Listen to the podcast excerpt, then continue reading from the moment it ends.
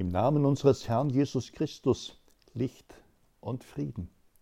Liebe Zuhörerinnen und Zuhörer, liebe Geschwister im Glauben und liebe Menschen, die ihr uns hier hören könnt, zufällig oder vielleicht auch auf einen Hinweis hin.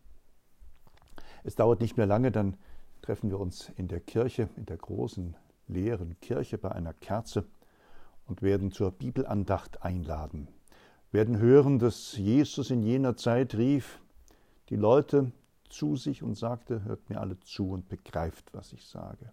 Nichts, was von außen in den Menschen hineinkommt, kann ihn unrein machen, sondern was aus dem Menschen herauskommt, das macht ihn unrein.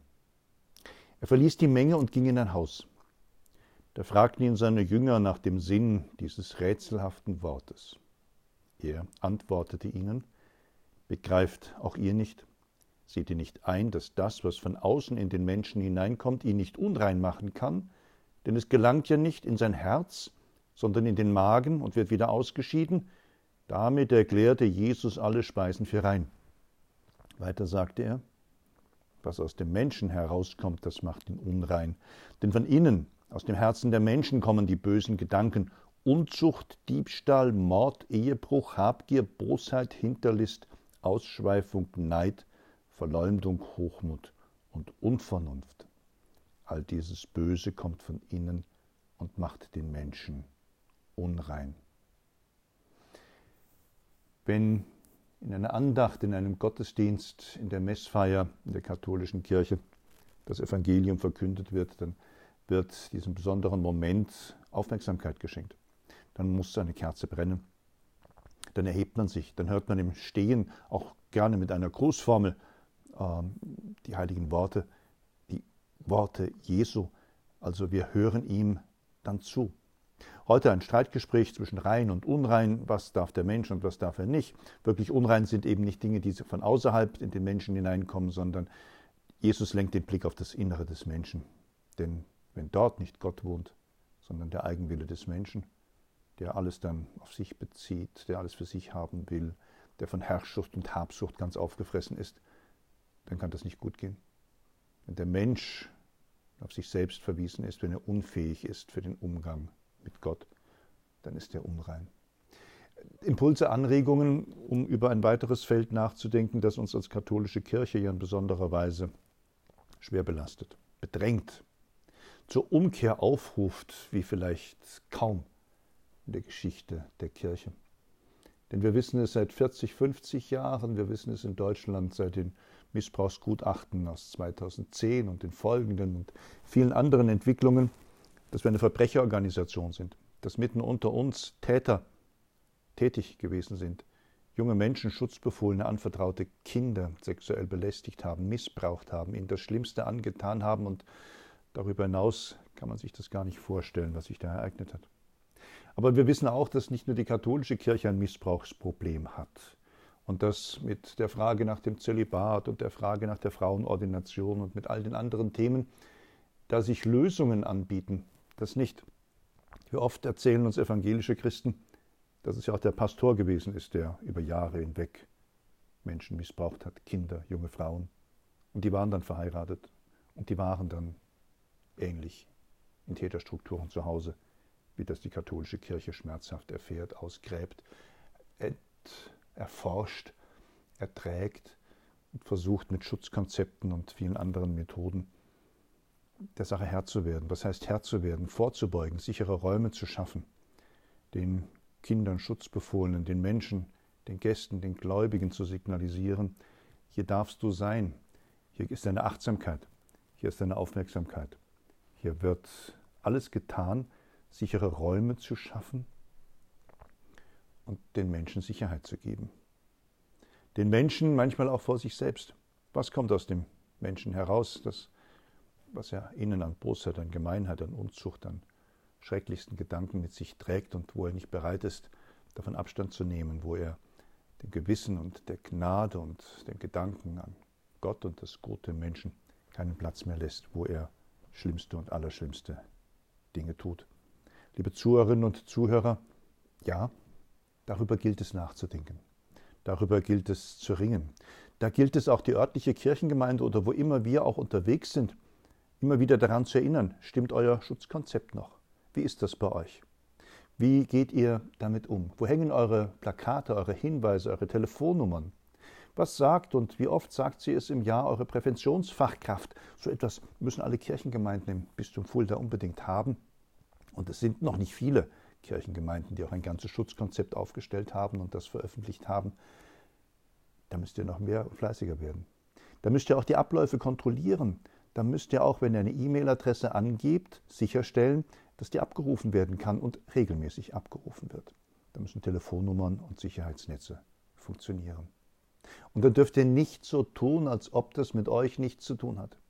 Denn wir kennen ja genau aus den Strategien der Täter, da wird ja wahnsinnig viel geforscht. Täter in den eigenen Reihen, die machen ja alles möglich, damit ich das nicht richtig wahrnehme. Wahrnehmungsblockaden, das ist so der Fachbegriff dafür. Die gibt es. Also, ich muss Menschen vertrauen. Aber wenn sich jemand dieses Vertrauen genau hernimmt, um mich zu beschwichtigen, mich zu umgarnen, mich auf falsche Pferde zu lenken, dann ist das gefährlich. Und natürlich haben wir Menschen Angst, jemanden falsch zu beschuldigen. Das kann eine Wahrnehmungsblockade auch sein. Natürlich habe ich Angst, irgendwann mal vielleicht auch angezeigt zu werden wegen übler Nachrede. Täter sind sehr oft sehr gerissen. Und bitte, es sind überwiegend männliche Täter. Es sind die Männer, die in überwiegender Weise da sich was zu Schulden kommen lassen und den Menschen Übles antun. Und Konflikte, wer will das schon? Wegschauen ist manchmal das Einfachste, aber bitte nicht. Je mehr man einen Täter versteht, je mehr man von diesen Strategien lernen kann, umso schwerer ist es, dann noch richtig zu sehen, verübte Taten wahrzunehmen. Davor sollen wir uns hüten. Manipulation, die Gefühle des Opfers werden immer wieder manipuliert. Du bist was Besonderes, für mich bist du auch besonders schön, für mich und mach das doch. Ja, Täter, Täter sind perfide. Sie versuchen Menschen zu isolieren, um Wege zur Hilfe abzuschneiden. Kontrolle. Immer wieder zu kommen mit, du lügst doch sonst, dir glaubt doch niemand was. Und natürlich kennen wir auch die Dinge von Bestechung, Einschüchterung, das Vermitteln von Schuldgefühlen, immer wieder die Opfer daran zu erinnern, das musst du für dich behalten, das musst du geheim halten. Es gibt die bösen Geheimnisse, es gibt die guten Geheimnisse. Wir müssen Kinder rechtzeitig darauf vorbereiten und immer wieder erklären und im Gespräch bleiben. Täter, das ist das, was wir so lernen können und wie auch immer in unseren Schulungen durchbuchstabieren. Sie bauen ein Vertrauen auf zu dem Opfer in seinem Umfeld. Sie sind ganz nah mitten bei uns. Das machen sie mit Gefälligkeiten, mit Komplimenten, mit Hilfsangeboten. Täter, sie sind perfekt darin, Wahrnehmung zu vernebeln, zu täuschen. Und bei allem ist auch immer so ein Hinweis darauf, dass so eine schleichende Sexualisierung der Beziehung und so uneindeutige Situationen hergestellt werden, dass so die Übergrifflichkeit immer mehr intensiviert wird, dass da etwas in Gang ist, was da nicht mehr aufzuhalten ist und dazu führt, dass es Opfer gibt. Bitte nicht. Wir wollen sichere Räume schaffen. Wir wollen Täterstrategien kennenlernen. Wir wollen aufpassen. Wir wollen im Gespräch bleiben. Wir wollen lernen. Lernen, dass diese Täter aus allen Milieus kommen.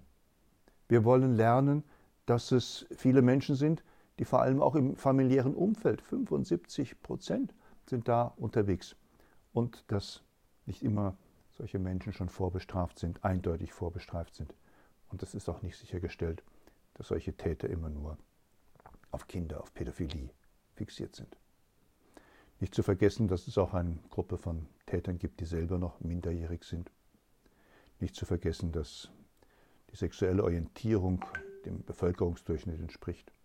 Nicht zu vergessen, dass die überwiegende Mehrheit nicht physisch krank ist. Und feststellen, dass die überwiegende Mehrheit, wenn sie Macht bekommt, Macht erhält, Verantwortung übernimmt, diese Machtgefälle auch ausnutzt, unwahrscheinlich manipulativ vorgehen kann und alle Umstände nutzt, die einen Missbrauch begünstigen. Wir wollen auf der Hut sein. Wir wollen sehen, dass nichts geschieht. Wir wollen immer wieder auch unseren Kirchengemeinden helfen und unterstützen, deine Achtsamkeit zu entwickeln und die auch nicht wieder zu vergessen übers Jahr, sondern regelmäßig uns im Austausch darüber gegenseitig bestärken. Schlimme Themen, schwierige Angelegenheiten, aber doch auch immer wieder der Wunsch, dass da was zu machen ist, dass wir was machen dürfen, dass wir was machen können, dass wir, wie es in diesen Konzepten heißt, eine Prävention bearbeiten können, einrichten können. Und wenn etwas merkwürdig und sonderbar ist, wir alles wissen über die Intervention, das Eingreifen und das Gucken. Liebe Zuhörerinnen und Zuhörer, machen Sie doch selber einmal so eine Schulung. Wir haben hier eine Gruppe der Malteser, die haben schon vor einigen Jahren in ganz großer Zahl an solchen Schulungen teilgenommen und in diesen Tagen kam die Frage auf und es wird jetzt auch konkret geplant, gibt es da eine Wiederholungsschulung? Was müssen wir denn jetzt tun? Die Zeit ist schon so lange vorbei. Ja, wir laden ein, Online-Format oder auch zur Begegnung im Sommer in der diözesanen Geschäftsstelle in Fulda mit den Fachleuten, die da uns unterweisen werden, damit wir sicherer werden, damit wir das auch im geschützten Raum unserer Helfergruppe immer wieder auch vor Augen haben können. Und dass wir, weil es auch eine Verpflichtung ist, diesen Verpflichtungen nachkommen. Ich gehöre selbst zum Malteser Hilfsdienst und habe deine Führungsverantwortung. Von daher, das ahnen Sie und hören Sie, ist mir das Anliegen sehr wichtig und ich will auch nicht müde werden, es immer wieder vorzubringen. In einem Gebet, in einer Bitte, in einer Vergewisserung, dass unser gütiger Gott ein Herz für die Armen und in besonderer Weise für die Schutzsuchenden da ist. Lasst uns das Vaterunser diesem heutigen Abend sprechen und beten für all die Menschen, die in diesem Feld unterwegs sind, für die Opfer, für die in schwierigen Situationen, für die, die unterstützen und helfen und für all jene, die sich immer wieder bemühen, auch den Opfern Gerechtigkeit zukommen zu lassen. Ihnen und uns stehe bei der allmächtige und gütige Gott, der Vater, der Sohn und der Heilige Geist. Ich grüße Sie herzlich, Stefan Krönung, der Hilfspfarrer in der Pfarrei St. Elisabeth, der Sozialpfarrer hier auf dem Rotenberg und für die Malteser darf ich der Stadtseelsorger sein. Gute Wünsche.